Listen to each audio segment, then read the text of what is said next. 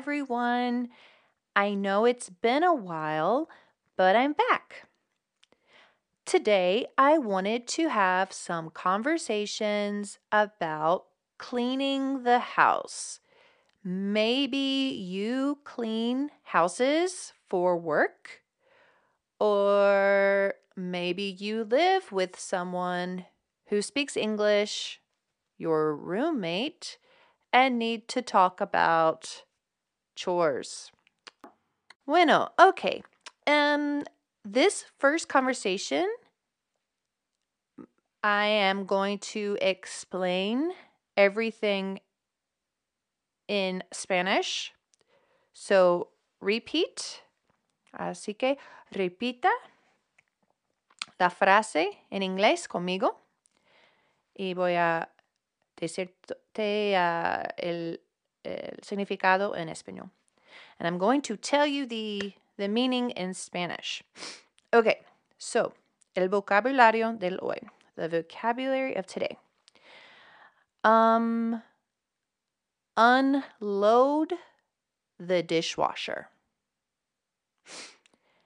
Eh, significa uh, sacar los platos del uh, lavaplatos.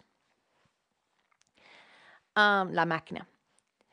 So again, unload the dishwasher. Unload the dishwasher. Okay. Run the dishwasher. Significa arrancar la máquina. Run the dishwasher. Mop the floors. Trapear los pisos. Trapear is mop. Mop the floors. Swiffer es algo nuevo. Es el, la marca. Quizás has, has visto una vez, o muchas veces, o usas este Swiffer. Swiffer, quizás dices eso. Es Swiffer. Es la pronunciación. Swiffer. Swiffer the floors. Usamos como un verbo ahora. Swiffer. Y puede ser para trapear o para barrer. Cualquier cosa. Swiffer the floors. Ok. Ahora vamos a hablar de los de las alfombras. Ok, la alfombra um, en inglés alfombra es, es rug y la diferencia entre rug y carpet. Ok, rug es algo que, que puedes comprar en la tienda y pon en tu piso. Ok, es, es bastante pequeño o puede ser largo, pero no es algo que instal, instalas en tu casa. Y so rug es eso. Carpet significa en inglés moqueta, creo, es, es en español. Y es algo que tienes que, tienes trabajadores que van a tu casa y instalan eso. Y no puedes sacarlo sin trabajadores que sacan la, el, moqueta, ¿ok? Es diferente. So, moqueta, carpet is permanent, is permanente. Carpet is permanent. Rug, you can remove. You can, it is temporary, more temporary. Rug. Okay, so tenemos vacuumar. I'm sorry, vacuum the rugs. So, pasar la aspiradora, vacuum. Pasar la aspiradora, vacuum the rugs. Vacuum the carpet. Vacuum the carpet. Okay, sweep the floors. Sweep the floors. All right, talking about the kitchen again. Clean out the fridge. Limpiar el frigo. Significa también sacar las cosas malas, la comida mala. Puede ser clean out the fridge. Cuando mi esposo me dice clean out the fridge. Sé que tengo que uh, limpiar los, los estantes y también um, sacar toda la comida mala. All right, so clean out the fridge. Um, wipe down the shelves of the fridge. Wipe down. So wipe es limpia con tu mano con un trago um, or con uh, algo de al, alguna cosa como una esponja. Um, wipe down the fridge. All right. Limpia con una esponja o cualquier cosa. Um, también puede ser wipe down the appliances. Appliances son electrodomésticos. So the refrigerator, wipe down the appliances. Repeat, wipe down the appliances. The refrigerator, the stove, el horneo, etc. Um, wipe down the countertops. Encimeras son countertops. Donde preparas la comida en la cocina. Wipe down the countertops. Wipe down the shelves. Wipe down the shelves. Los estantes. Wipe down the shelves. Okay, take out the trash. Sacar la basura. Take out the trash.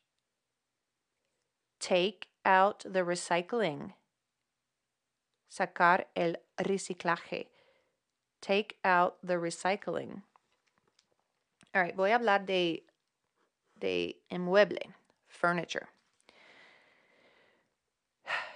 Entonces, um, creo que en es, español dice cera para hablar de um, encerrar el mueble, pero en inglés cera es wax, es la cosa que tienes adentro de, de los oídos, o perdón, las orejas, o también es la cosa de los, las abejas, o también, etc.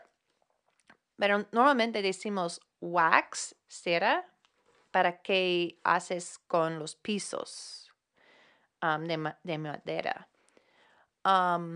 Y con el mueble decimos más um, polish. Decimos polish. So polish the furniture, encerrar la, el mueble y wax the floors. Wax the floors. Okay, so polish the furniture. Y sacar el polvo del mueble es dust the furniture. Dust. Dust es polvo. Pero también es un verbo. Dust the furniture. All right. En el baño, scrub, fregar. Scrub the tile. Azulejo. Scrub the tile. Scrub the tile. Clean the baseboards. Um, baseboards son la madera que está alrededor de la, del, del espacio de, un cuarto. Um, puede ser en el, en el techo también. Um, techo, perdón. Um, baseboards. Okay, baseboards. Clean the baseboards. Clean the cabinets. Limpia los gabinetes. Clean the cabinets. Uh, y voy a hablar de, de, químicas. Hay amonia. So, amonia es uh, ammonium, creo en español. Um, alcohol, alcohol, alcohol. Normalmente usamos Windex, es, es un nombre ahora para la marca, no es, decimos Windex, Windex. Windex es la marca de química para limpiar el vidrio. Y um, jabón, jabón, soap, soap. And furniture polish. La cera para el mueble is furniture polish. Okay. And the the rooms, los cuartos de la casa, rooms of the house. Repeat with me. Sala is living room, living room. Hallway is uh, hallway, hallway. Kitchen, cocina, cocina. Kitchen, kitchen. Bathroom, bathroom. El baño, bathroom. Y en Canadá dicen, se dicen washroom. washroom. Master bath significa, o decimos también master bedroom, significa el, lo más, es, ¿qué se, llama? No recuerdo en español, pero es cuando hablamos de el baño que está con la habitación, que es lo más importante de la casa, lo más grande, es, el master. Cuando tienes una familia es donde los padres normalmente ocupan. It's where the parents usually have their bath, their bathroom and bedroom is the master bath, master bedroom. Okay, that's enough. Now we will have the conversation. Let's start. Hi, I'm Laura. Are you Jason? Yes, I'm Jason. I'm here to clean your house. Great. I will show you what you need to clean in my home. Okay. Here is the kitchen. First, in the kitchen, clean out the fridge and wipe down the shelves. Then, wipe down the countertops and wipe down the appliances. Sweep the floor and then mop the floor. Do you want me to do the dishes? No, just run the dishwasher and unload it. Here is the living room. In the living room, dust and polish the furniture. Use this furniture polish. Then, sweep the floor and vacuum the rugs. Here is the bathroom. In the bathroom, scrub the tile. Use the sponge. Don't use ammonia. Just use Pine-Sol. Here is the master bedroom. In the master bedroom, vacuum the carpet. Clean the baseboards and dust the furniture. Here is the hallway. In the hallway, clean the baseboards. Is that all? Yes. Thank you for coming today. Okay, let's replay the conversation one more time. Hi, I'm Laura. Are you Jason? Yes, I'm Jason. I'm here to clean your house. Great. I will show you what you need to clean in my home. Okay. Here is the kitchen. First, in the kitchen, clean out the fridge and wipe down the shelves. Then, wipe down the countertops and wipe down the appliances. Sweep the floor and then mop the floor. Do you want me to do the dishes? No, just run the dishwasher and unload it. Here is the living room. In the living room, dust and polish the furniture. Use this furniture polish. Then sweep the floor and vacuum the rugs.